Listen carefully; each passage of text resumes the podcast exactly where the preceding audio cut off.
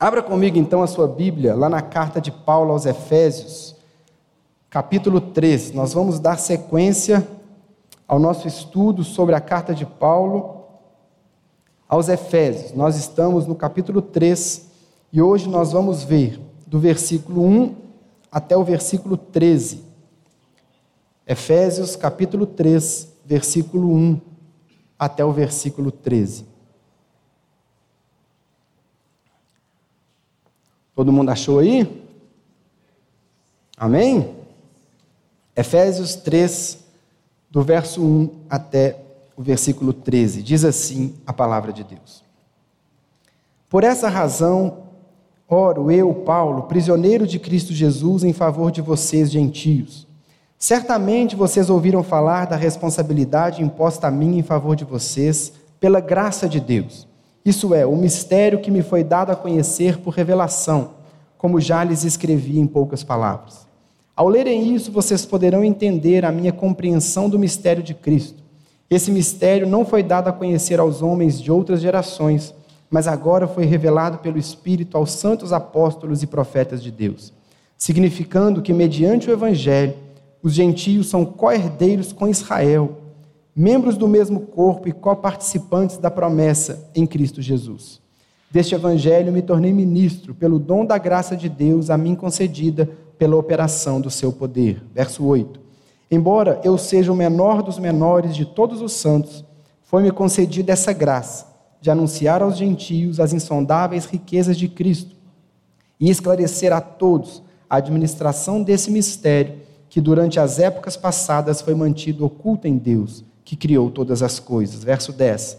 A intenção dessa graça era que agora, mediante a igreja, a multiforme sabedoria de Deus se tornasse conhecida dos poderes e autoridades nas regiões celestiais, de acordo com o seu eterno plano que ele realizou em Cristo Jesus, nosso Senhor, por intermédio de quem temos livre acesso a Deus em confiança pela fé nele. Portanto, peço-lhes que não desanimem por causa das minhas tribulações em seu favor, pois elas são uma glória para vocês. Vamos orar. Senhor Jesus, nós estamos aqui para ouvir do Senhor. Espírito Santo, nós precisamos tanto do Senhor nessa noite. Nós te pedimos que o Senhor fale aos nossos corações, que essa mensagem seja ministrada a cada um de nós pelo teu Espírito Santo porque é o teu espírito que tem poder para nos mudar, é o teu espírito que tem poder para nos trabalhar, é o teu espírito que consegue transformar as nossas vidas e nos fazer mais parecidos, mais apaixonados e mais sedentos pelo Senhor Jesus. Faça isso essa noite, que enquanto nós lemos e meditamos na tua palavra, que o Senhor opere em cada coração, fazendo a obra que o Senhor determinou fazer, é o que nós te pedimos, em nome de Jesus. Irmãos, Paulo, aqui, no capítulo 3, ele começa de uma forma tão interessante. Ele diz: Por essa razão, eu, Paulo, sou prisioneiro de Jesus por amor a vocês, gentios.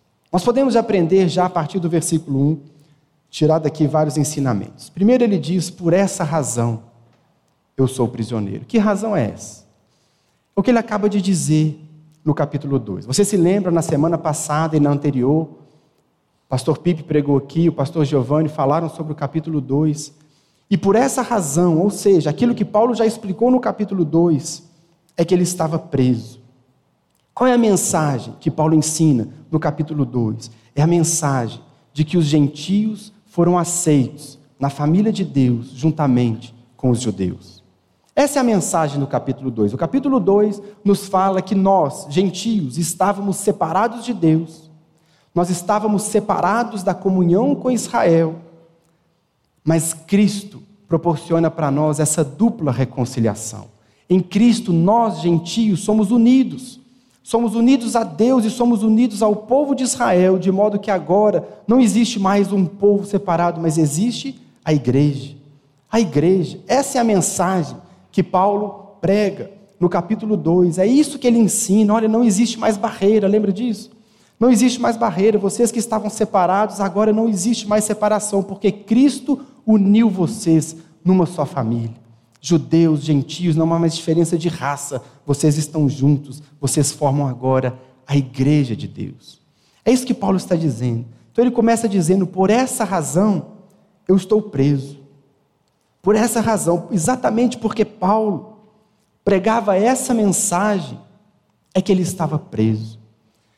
Os judeus não aceitavam uma mensagem de aceitação de gentios na família de Deus. Isso para um judeu era algo assim inadmissível. O próprio Paulo era alguém que perseguia a igreja, era alguém que perseguia porque essa mensagem não existe. Nós, os judeus, somos o povo escolhido de Deus. Nós é que somos esse povo, nós é que somos separados, nós é que somos o povo da aliança. Não vem com esse papo de colocar gentio aqui no nosso meio. Paulo está dizendo: é por essa mensagem, é porque eu ensino isso que eu estou sendo preso. É interessante que existe uma passagem no livro de Atos, deixa marcado aí Efésios, vai comigo lá em Atos, capítulo 22.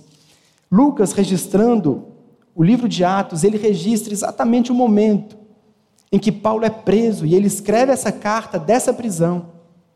E ele vai registrar o momento em que ele é preso, em que ele se torna prisioneiro. Disso que ele está falando aqui. Veja comigo lá em Atos capítulo 22, exatamente esse momento, a partir do versículo 19. Paulo você se lembra da história? Ele está pregando o evangelho ali em Jerusalém. Os judeus chegam e falam assim: vamos matar esse cara, nós precisamos matar Paulo. E começa aquele tumulto até que chega o comandante da guarda romana. E o comandante então tira Paulo dali. E quando ele vai levar Paulo para a fortaleza, Paulo pede para ele a palavra. Você se lembra do texto? E ele diz: Eu queria falar alguma coisa ao povo. E o comandante permite que Paulo fale. Paulo então começa a fazer uma defesa, ele começa a contar o seu testemunho. Paulo começa a dizer: Olha, eu estava andando no caminho de Damasco, quando de repente me apareceu uma luz do céu e uma voz falou comigo, e ele começa a contar essa experiência. Então, a partir do versículo 19 do capítulo 22 de Atos, ele diz assim: Eu respondi, Senhor, esses homens sabem que eu ia de sinagoga, de uma sinagoga a outra, a fim de prender e açoitar os que creem em ti. E quando foi derramado o sangue da tua testemunha Estevão, eu estava lá dando minha aprovação e cuidando das roupas dos que o matavam. Verso 21, então o Senhor me disse, vá, eu o enviarei para longe aos gentios. Agora olha que interessante o verso 22. A multidão ouvia Paulo até que ele disse isso. Então todos levantaram a voz e gritaram: Tira esse homem da face da terra, ele não merece viver. Percebe? Quando Paulo está contando ali seu testemunho, ele fala: Então Deus me disse, vá, eu vou te enviar aos gentios. Acabou a conversa.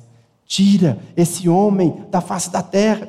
Esse homem tem que morrer. Esse homem está pregando que Deus enviou os gentios, que Deus aceitou aquele povo, que Deus recebe os gentios. Esse homem tem que morrer. Volta lá comigo em Efésios capítulo 3. É isso que Paulo está dizendo então lá no versículo 1. Ele diz: Por essa razão eu sou prisioneiro. E ele continua dizendo: Por essa razão eu sou prisioneiro, por amor de vocês, gentios. Por amor de vocês, por amor de nós, gentios, é que Paulo estava preso. É por essa mensagem, é por defender esse ponto que ele foi preso. Mas é interessante que ele diz: Por essa razão eu, Paulo, sou prisioneiro de Cristo Jesus. Paulo não diz, por essa razão eu sou preso pelo Império Romano. Ele não diz, por essa razão eu me tornei prisioneiro de Nero, o imperador. Paulo diz, por essa razão eu sou prisioneiro de Jesus. Irmãos, Paulo, ele tinha uma visão tão completa, tão plena do senhorio de Cristo sobre a vida dele. Paulo tinha uma convicção tão grande de que tudo o que acontecia com ele estava debaixo da soberania de Deus estava debaixo do senhorio de Cristo. Será que eu e você conseguimos ter essa visão também? O homem estava preso, o homem estava algemado, não sabemos sob que condições, mas ele consegue dizer: Eu sou prisioneiro de Jesus, é Ele que tem o controle sobre a minha vida, é Ele que me governa. Eu não digo aqui, irmãos, que você tem que dizer isso, porque muitas vezes as pessoas enfrentam situações difíceis, é consequência de pecado. Muitas vezes a gente enfrenta situação difícil pelas bobagens que a gente faz na nossa vida. Mas o apóstolo Paulo, ele tinha tanta certeza daquilo que ele estava fazendo, da mensagem que ele estava pregando, que mesmo preso, ele diz: Quem controla a minha vida é o Senhor Jesus. Eu e você precisamos dessa convicção, eu e você precisamos dessa certeza que Deus tem o controle da nossa vida. Paulo, então, ele começa a discorrer, depois dessa introdução, E ele vai falar um pouco sobre essa mensagem que o levou à prisão. Ele vai falar um pouco sobre essa mensagem que ele já ensinou no capítulo 2, ou seja, a aceitação dos gentios, a união dos gentios com os judeus. E ele vai falar, ele vai nos explicar um pouco sobre essa mensagem. Do capítulo 2 ao capítulo 6, Paulo vai falar que é uma mensagem que ele recebeu do próprio Deus. Paulo diz: Olha, essa é uma mensagem que eu recebi de Deus, foi uma revelação que Deus me deu. É isso que ele vai falar na primeira parte. E depois, do verso 7 até o verso 13, Paulo vai dizer que esse mesmo Deus que deu a mensagem o comissionou para levar o evangelho aos gentios. Vamos ver então essas duas partes da mensagem. A partir do verso 2, então, ele vai falar da revelação de Deus. E ele diz assim: vamos ler de novo o verso 2 e 3. Certamente vocês ouviram falar da responsabilidade imposta a mim em favor de vocês, pela graça de Deus, isso é, o mistério que me foi dado a conhecer por revelação, como já lhes escrevi em poucas palavras. Aqui é interessante que Paulo chama essa mensagem, essa união da igreja com os judeus, ele chama de um mistério de Deus. O um mistério de Deus. Essa palavra, em português e no grego, ela, ela tem significados bem diferentes. Para nós, a palavra mistério, ela significa assim algo obscuro, algo oculto, não é algo que você não consegue entender, algo enigmático, algo secreto, algo inexplicável, não é? Mistério para nós é isso. Uma vez um jovem falou assim para mim, pastor, vou terminar com minha namorada. Por quê, irmão? Menina crente, menina boa para você. Não, pastor, ela é muito misteriosa. Falou. Eu fiquei imaginando, o que, que é isso, né? Eu fiquei imaginando ele dirigindo o carro, a menina olhando para ele assim. O que, que foi? Nada, sabe? Sei, me passou na cabeça um filme de terror, que a gente fala de mistério. A gente pensa nisso, a pessoa é misteriosa, é obscura, eu não sei o que está passando. Mas não é esse o termo grego. No grego, a palavra mistério significa algo que você não podia compreender, mas que foi revelado. Aqui no nosso conceito, aqui no nosso contexto cristão, o mistério de Deus é algo que eu e você jamais conseguiríamos acessar mas que Deus revelou para nós. Hoje está à disposição da igreja os mistérios de Deus. Ele revelou, é disso que trata então um mistério. Então, quando você lê na Bíblia, não pensa no misterioso, pensa nisso, algo que você não conseguiria achar, mas que Deus revelou para você. Paulo então começa a falar sobre o mistério de Deus. E no verso 5 ele diz assim: Esse mistério não foi dado a conhecer aos homens de outras gerações, mas agora foi revelado pelo Espírito aos santos apóstolos e profetas de Deus. Olha que interessante isso. Paulo está dizendo: esse mistério, Deus só revelou plenamente agora, a partir de Jesus. É aqui que Deus revela, é aqui que Deus mostra. Mas é interessante que, se você voltar lá no Antigo Testamento, você vai identificar que Deus já estava dando pistas do mistério. Israel era o povo de Deus, Israel era o povo escolhido, não há dúvidas disso, era o povo da aliança. Se você queria ver Deus agindo na terra, na época do Antigo Testamento, você deveria ir até o povo de Israel, porque é ali que o Senhor estava, ali que Deus se revelava. Mas Deus já ia dando pistas do mistério, ou seja, de que um dia gentios também viriam para a comunhão, viriam para a família. Deus começa a revelar isso. Por exemplo, quando ele fala para Abraão, um texto que nós conhecemos, ele diz para Abraão assim: Eu abençoarei os que te abençoarem, e amaldiçoarei os que te amaldiçoarem, e por meio de você serão benditos todos os povos da terra. Percebe? Deus foi dando pistas. Um outro texto, Salmos capítulo 2, verso 8: Pede-me e te darei as nações como herança e os confins da terra como tua propriedade. Isaías 49, 6: Também farei de você uma luz para os gentios, para que você leve a minha salvação aos confins da terra. E por fim, Isaías 2:2, nos últimos dias o monte do templo do Senhor será estabelecido como principal será elevado acima das colinas e todas as nações correrão para ele. A revelação completa de que aquela teocracia, ou seja, que um povo que era governado diretamente por Deus, o povo de Israel, o fim daquela teocracia foi revelado plenamente agora, a partir de Cristo, através dos apóstolos e através dos profetas. Essa revelação que vem. Certamente, Paulo tinha em mente aqui algumas experiências, por exemplo, como de Pedro. Você se lembra quando Pedro recebe uma revelação de Deus, de que ele deveria aceitar os gentios na família? Está lá em Atos capítulo 10, quando o Espírito Santo dá uma visão para Pedro e desce um lençol cheio de animais que eles não podiam comer. E uma voz diz para ele: Pedro, mata e come. Aí Pedro diz: Senhor, jamais faria isso. Eu sou um judeu, isso nunca entrou na minha boca. E o Espírito fala para ele: Não considere impuro aquilo que Deus purificou. Lembra dessa passagem? É isso que Paulo está falando. Então, agora, essa revelação veio aos santos apóstolos, inclusive Pedro e aos profetas. Deus está revelando o mistério, ou seja, a união da igreja com os judeus. A partir de agora, essa revelação é para agora. Então ele continua dizendo, depois de dizer isso, aí no versículo 6 ele vai nos dizer mais abertamente qual é esse mistério.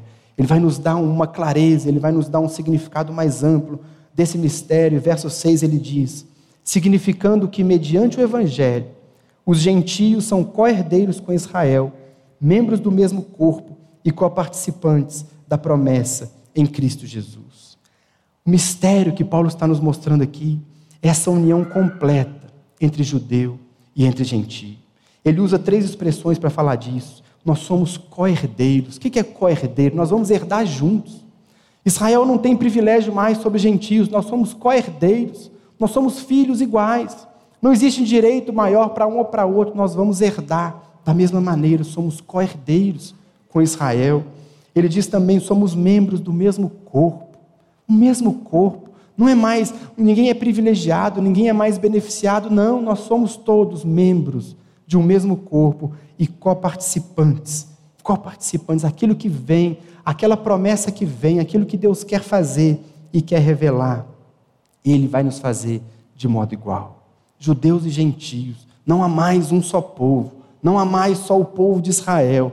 Agora Deus escolheu fazer isso em toda a igreja, uma só família e um só corpo. A mensagem, então, o mistério que Paulo está nos ensinando é que nós somos iguais, porque todos estamos em Cristo.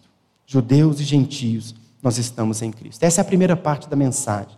Paulo explica então qual é o mistério. E ele explica também que esse mistério foi Deus que o revelou. Deus deu para ele.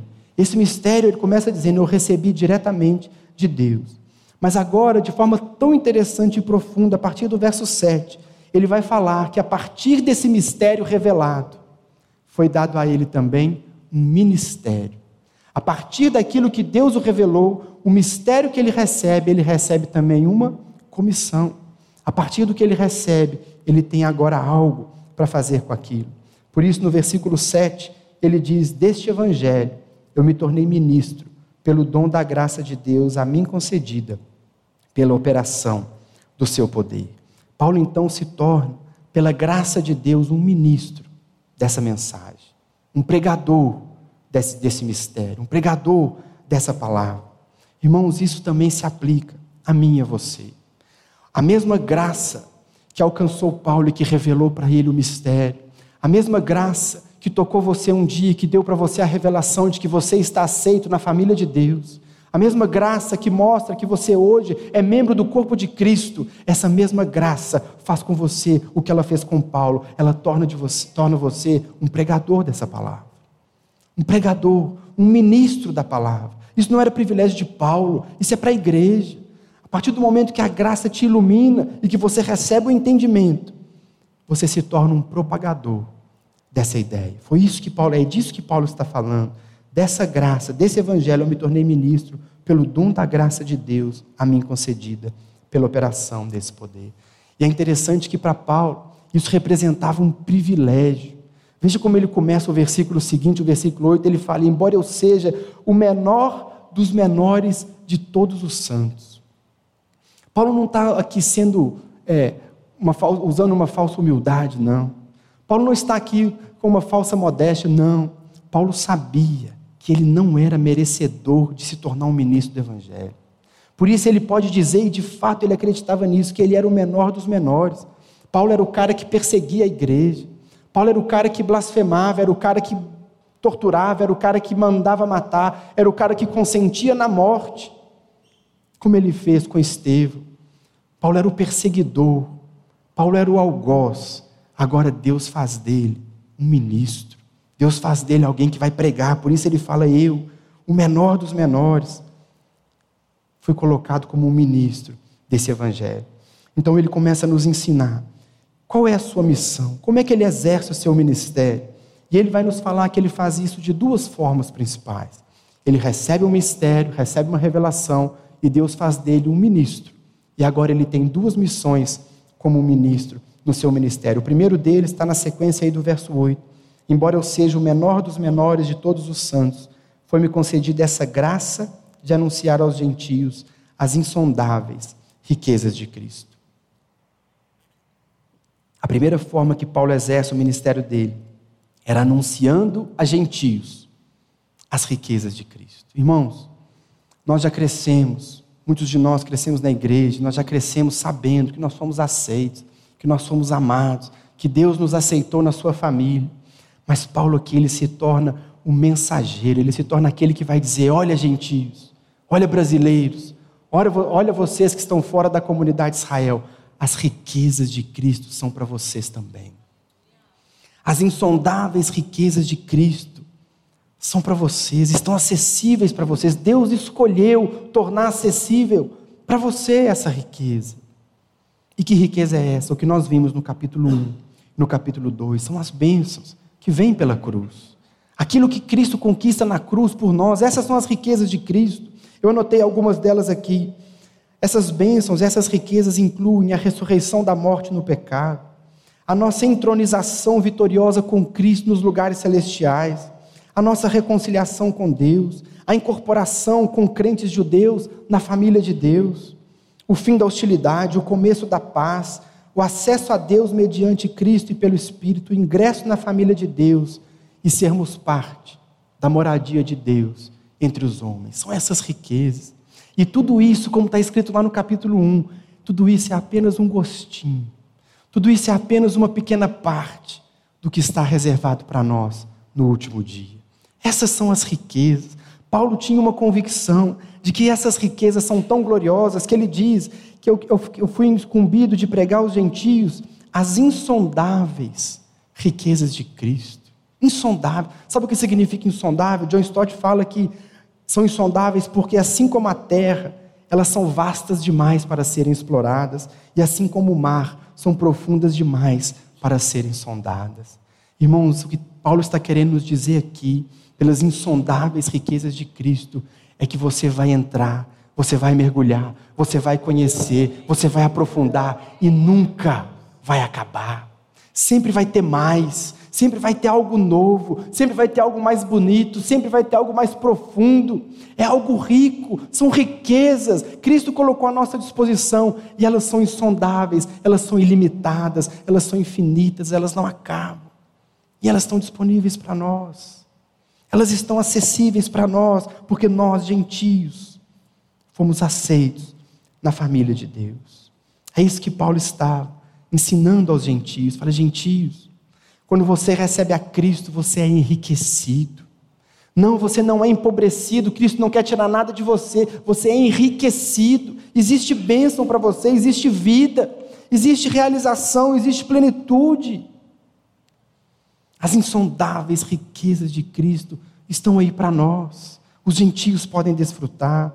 Irmãos, existia na mente de Paulo uma clareza, um entendimento tão certo daquilo que Deus tem, daquilo que Deus fez, que Paulo não conseguia deixar de comunicar isso aos gentios. O apóstolo Paulo, meu irmão, o cristianismo, entenda isso, o cristianismo, quando ele começa, ele começa fundado por um judeu, Jesus, cercado por doze judeus, os seus apóstolos. Uma geração depois, o cristianismo já era conhecido em todo o Império Romano como uma religião gentia. Tudo isso graças ao trabalho desse homem que abraçou essa causa e ele disse: Eu vou levar essa mensagem, eu vou levar essa riqueza para os gentios. Uma geração depois, era uma religião marcadamente gentia. Os gentios já faziam parte daquela comunidade, graças, claro, à obra do Espírito Santo, claro, outros irmãos também cooperaram, mas Paulo foi o cara que abraçou esse projeto, que disse: Eu vou levar essa mensagem. Irmãos, eu e você precisamos recuperar esse sentimento e esse coração que existia no apóstolo Paulo. Essa necessidade, meu irmão, de levar o evangelho para as pessoas. Paulo chama de insondáveis riquezas. Quando você evangeliza alguém, você está levando riqueza. Você não está levando pobreza, você não está levando, você está levando vida. Isso tem que arder no nosso coração, porque se tem algo que nós temos falhado é na evangelização. Como nós podemos ter vergonha, ou como nós podemos ficar constrangidos de levar uma mensagem de riquezas insondáveis para as pessoas? É isso que nós precisamos, é essa mente do apóstolo Paulo, essa compreensão de que o mistério que foi revelado tem que ser compartilhado. As pessoas têm que ouvir, não importa o preço, ele estava preso. As pessoas precisam ouvir, as pessoas precisam receber. Irmão, se você fizesse uma grande descoberta científica, você guardaria só para você? Imagine, meu irmão, que você tem o privilégio de descobrir a cura de uma doença, a cura do câncer. Você vai guardar isso para você, meu irmão? Não, você vai anunciar. Você quer que a mensagem corra, você quer que a mensagem alcance. Por que é que com o Evangelho nós não agimos da mesma forma? É a mensagem que salva, é a mensagem que permite o acesso a Deus, é, é a mensagem que transforma as pessoas. Nós precisamos do coração do apóstolo Paulo. O nosso zelo evangelístico tem que voltar, tem que arder no nosso coração, tem que fazer parte da nossa caminhada. Por isso que Paulo chamava, são riquezas e são insondáveis, e por isso ele levava a todas as pessoas. A primeira parte, então, do ministério dele está aí no verso 8. Ele anunciava aos gentios as insondáveis riquezas de Cristo.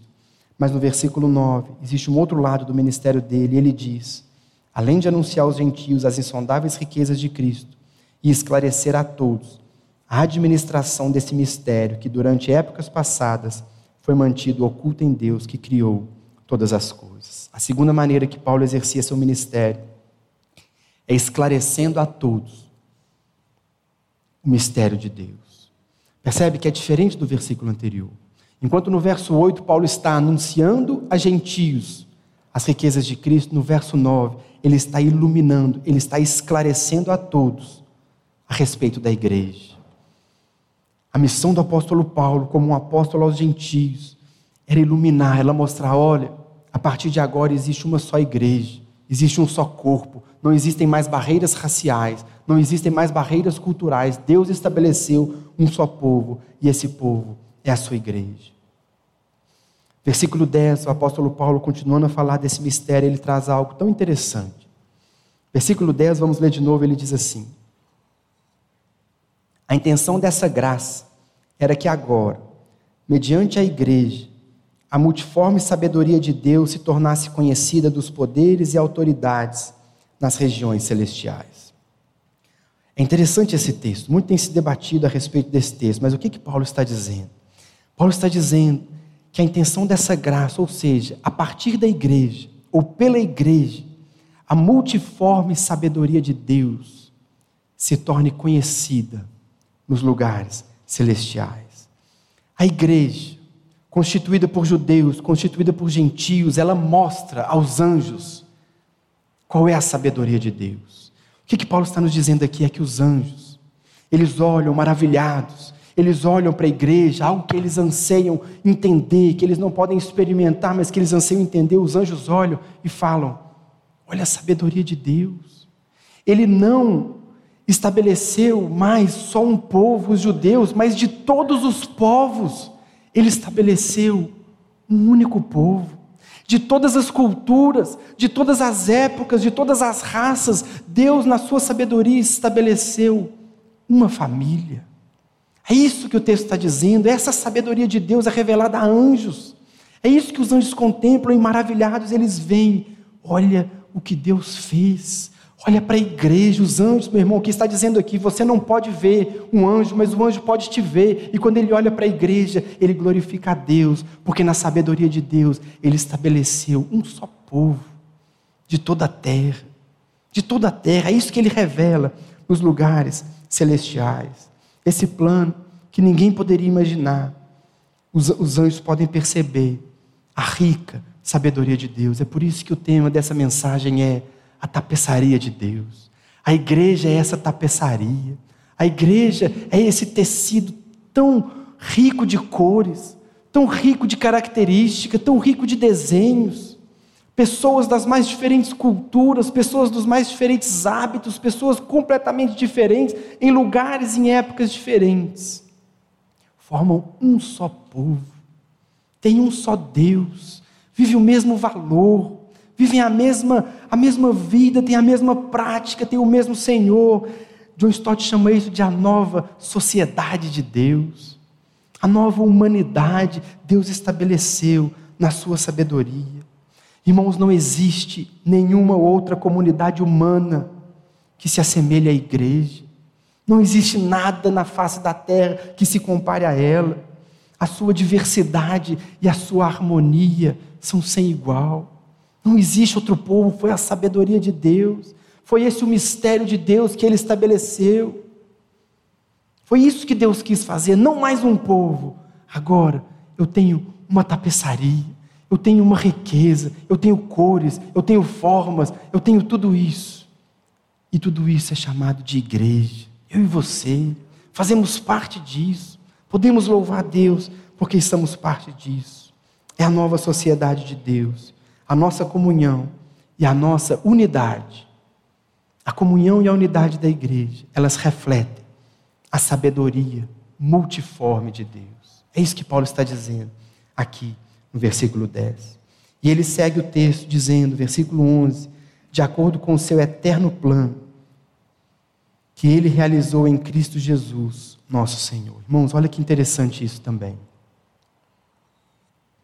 De acordo com o eterno plano que ele estabeleceu em Jesus. A igreja, esse mistério, judeus e gentios, não há mais barreira, não há mais raça, há um só povo. A igreja foi estabelecida por Deus desde a eternidade.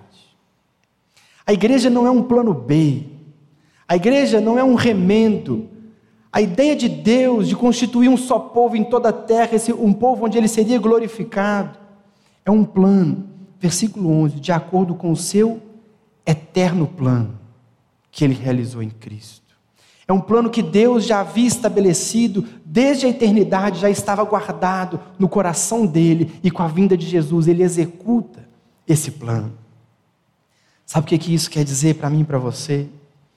Que desde a eternidade passada, até a consumação de todas as coisas, Deus está no controle da história. Não existe plano B, não existe jeitinho. Deus tem o controle, Ele estabeleceu. Lá na eternidade, quando nada havia sido criado, Ele disse: Um dia eu vou estabelecer a minha igreja. Um dia eu vou criar de todos os povos uma única família. Um dia eu vou escolher essas pessoas e vou trazê-las para a comunhão comigo. Esse povo vai ser chamado de igreja. Ele está no controle. Ele não perdeu o controle da história. E ele estabeleceu essa nova sociedade, a igreja e colocou no centro da história. No centro da história. Meu irmão, você e eu precisamos entender isso. Você foi chamado a fazer parte da comunidade de Deus. Você que um dia disse sim ao chamado de Deus. Você faz parte de um plano de Deus que foi feito lá na eternidade. O crente é aquela pessoa que sabe da onde que ele veio, sabe para onde que ele vai, sabe o que está acontecendo na sua vida. Nós não estamos perdidos, nós não estamos soltos, a nossa vida tem sentido, a nossa vida tem um propósito, porque você está incluído no plano de Deus.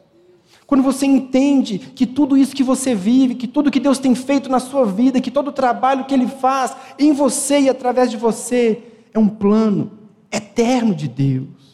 Ele planejou. Por isso o crente não pode ser essa pessoa que vive perdido, que vive sem sentido na vida, que vive sem propósito de vida. Não, meu irmão, o seu propósito está aqui. Você é igreja.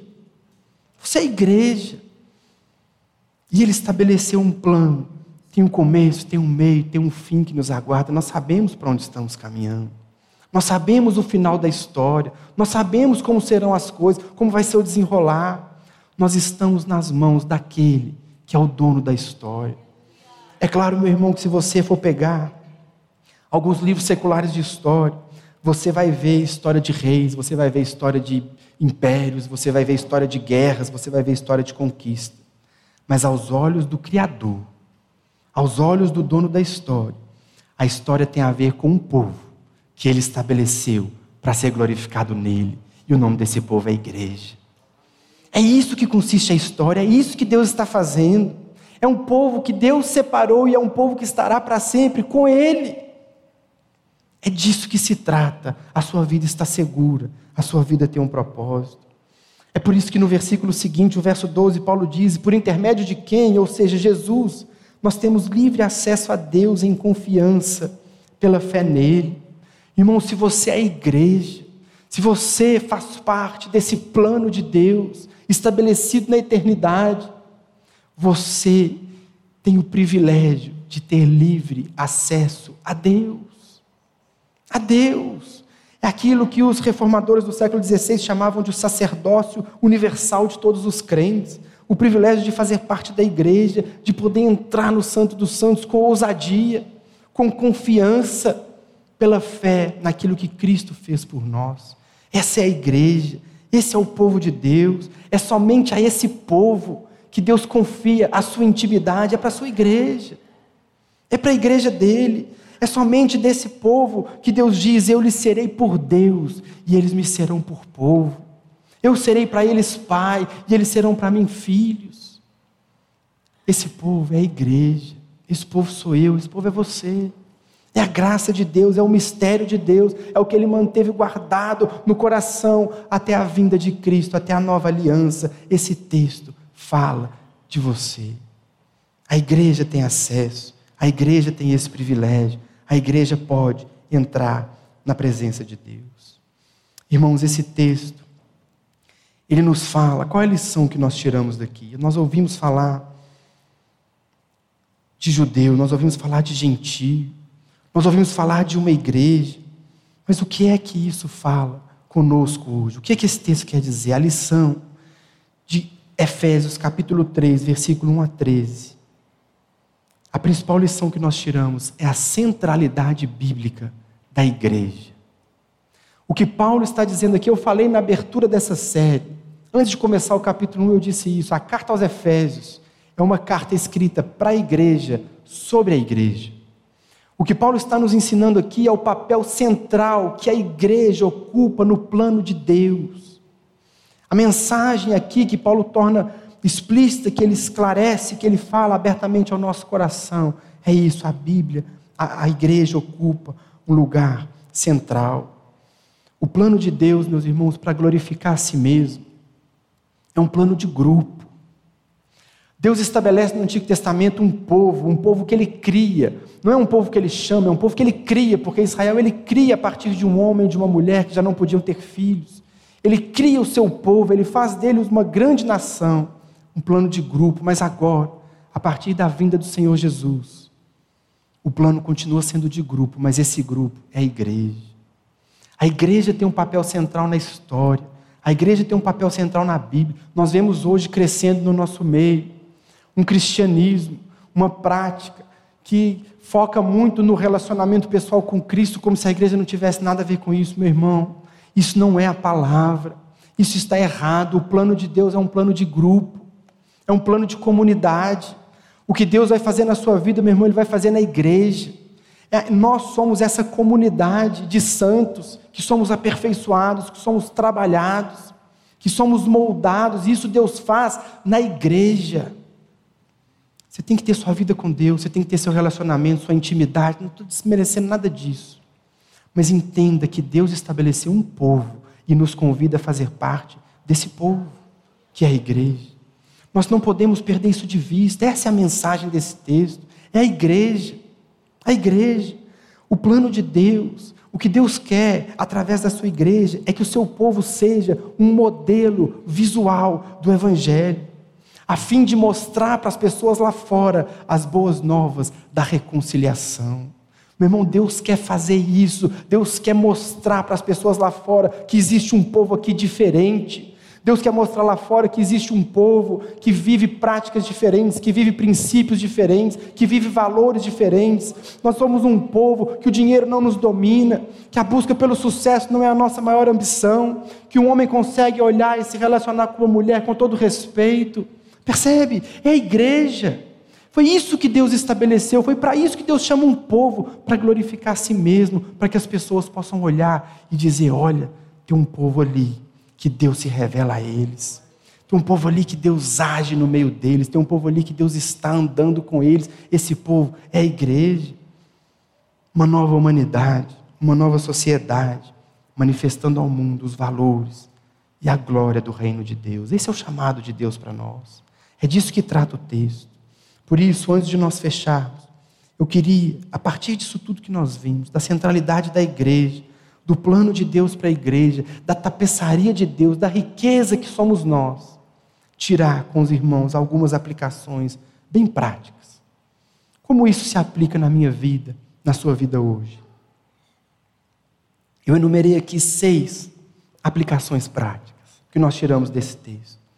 A centralidade da igreja, a importância da igreja, o papel da igreja. O que que isso tem a ver com a nossa vida, como isso se aplica a nós hoje. Primeira aplicação prática. Meu irmão, minha irmã, seja a igreja. Seja a igreja. Deus chamou você, Deus convida você para fazer parte da família dele, com um único propósito, que nós temos falado aqui sábado após sábado, domingo após domingo, glorificar o nome dele. Você foi chamado a integrar uma comunidade, e a nossa igreja aqui local é apenas uma expressão dessa família. Mas você é chamado a fazer parte da igreja. Então, meu irmão, guarde isso no seu coração. Você precisa ser igreja lá fora. Isso se aplica ao seu local de trabalho. Você é igreja. Você tem um chamado. Você que recebeu um mistério por revelação, você recebeu também um ministério por comissão. Você tem que ser igreja, as pessoas têm que olhar para você e ver igreja em você. E ver um povo onde Deus age, um povo onde Deus atua, alguém que anda verdadeiramente com Deus. Isso se aplica ao seu namoro. Isso se aplica ao seu casamento, meu irmão. Muitas vezes a nossa cultura, a nossa sociedade nos engole de tal forma que a gente começa a achar que é tudo para nós.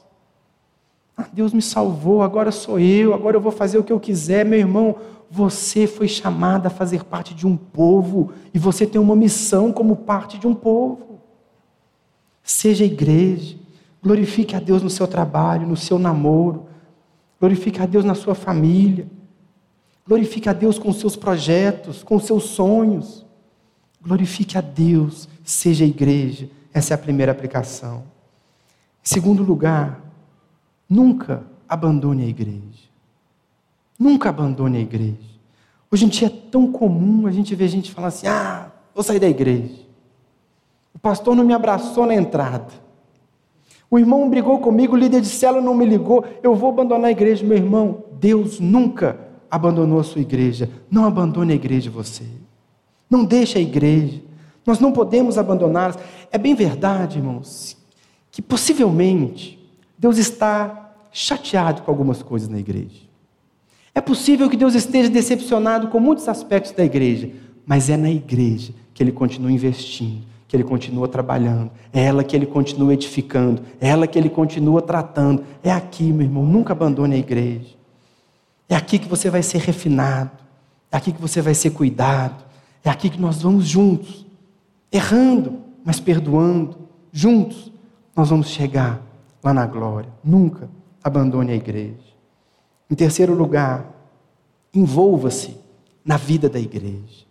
Meu irmão, se a igreja é o plano de Deus, se a igreja é o centro da história, é o centro das escrituras, é o plano de Deus para nós, envolva-se na igreja.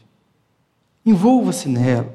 O pastor Pipe nos ensina com muita sabedoria que nós precisamos ter, participar de um culto, de uma célula e de um ministério. Mas participe de um culto, de uma célula e de um ministério. Não aceite, meu irmão, ser simplesmente um espectador da igreja. Alguém que vem, senta aqui no sábado e não tem mais envolvimento nenhum, meu irmão. Durante a semana você tem que encontrar com alguém. Durante a semana você tem que se reunir numa célula. Você tem que ir lá no Sumaré com o pessoal. Você tem que estar envolvido na vida da igreja. Porque é esse o plano de Deus para nós. É um plano de grupo. É um plano de comunidade. É aqui que Ele faz. Envolva-se na igreja. Envolva-se com a vida da igreja. A gente não quer, o pastor Pipo fala sempre isso, a gente não quer ninguém morando aqui. Mas você precisa viver. A igreja somos nós, a igreja não é esse teto, é essas pilares, a igreja sou eu e você. Envolva-se com a igreja, encontre os irmãos, almoce com o irmão, frequente uma célula, participe de um ministério. Envolva-se na igreja. Quarto lugar, ame a igreja. Ame a igreja. Chore pela igreja. Ore pela igreja. Peça a Deus por ela.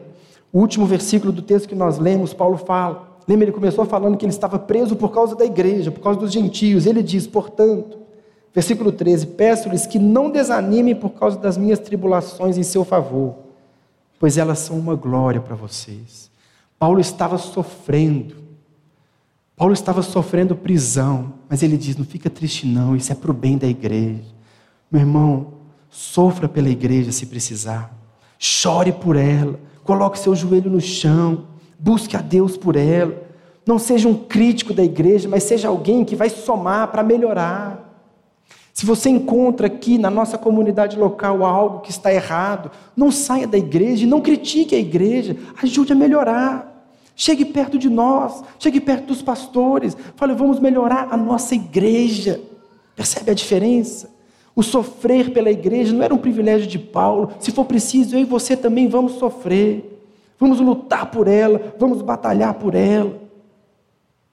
Porque ela é o plano de Deus para nós. John Stott tem uma frase, ele diz assim: se a igreja é central nos propósitos de Deus, conforme vemos tanto na história como no Evangelho, ela deve também ser central na nossa vida. Como podemos tratar com leviandade o que Deus trata com tanta seriedade? Como ousamos relegar à periferia aquilo que Deus colocou no centro? Olha que profundo isso. Então, meu irmão, o quarto conselho é esse, a quarta aplicação dessa palavra. Ore, chore, envolva-se, clame a Deus por ela, sofra se for preciso, mas invista na igreja, porque ela é o plano de Deus. Quinto e penúltimo lugar, lute pela unidade da igreja. Meus irmãos, o que Deus fez, o que torna conhecida a sabedoria de Deus diante dos anjos, a tapeçaria de Deus, a riqueza da igreja é a sua unidade. Pessoas tão longe, pessoas tão diferentes, pessoas com culturas e hábitos tão diferentes, nós podemos chegar perto deles e dizer: são meus irmãos. A igreja ela tem que ter unidade, por isso, meu irmão, lute pela unidade. O capítulo 2, o pastor Giovanni pregou semana passada, Cristo derruba as barreiras. Não permita que, que entre você e seu irmão sejam criadas outras barreiras, porque Cristo veio derrubá-las. Cristo veio acabar com isso, ele veio nos unir num só povo. Por isso eu e você precisamos lutar pela unidade da igreja. Você não tem que concordar com tudo, não, meu irmão, mas você tem que lutar para caminharmos juntos, para andarmos juntos, temos o mesmo pastor, temos a mesma fé, temos o mesmo norte, temos a mesma palavra. Lute pela unidade, derrube barreiras, qualquer barreira que exista entre você e o seu irmão. E a última aplicação: sonde o seu coração. Você de fato, meu irmão, faz parte dessa comunidade. Você de fato, meu irmão, faz parte. Você de... Eu digo isso porque o fato de você frequentar uma igreja, o fato das igrejas num sábado como esse ou num domingo estarem lotadas, não significa que são todos membros da igreja. Meu irmão, essa é, essa é a pergunta mais importante que você pode se fazer. Você de fato faz parte desse povo? Você de fato está inserido nesse povo, você de fato disse sim a Deus, você de fato disse sim, eu vou fazer parte dessa comunidade, de fato eu vou pagar o preço, de fato eu quero ser uma nova sociedade, de fato eu sou igreja, sou onde? O seu coração. Porque esse é o plano que Deus estabeleceu antes da fundação do mundo, revelado a Paulo e revelado a nós. Essa é a mensagem dessa primeira parte. Que a igreja esteja, meu irmão, no nosso coração, como ela estava no coração de Paulo. Que essa mensagem ela possa queimar você e mudar a maneira como você vive a sua fé, como você vive a sua comunidade, como você vive a sua experiência com Deus. Amém?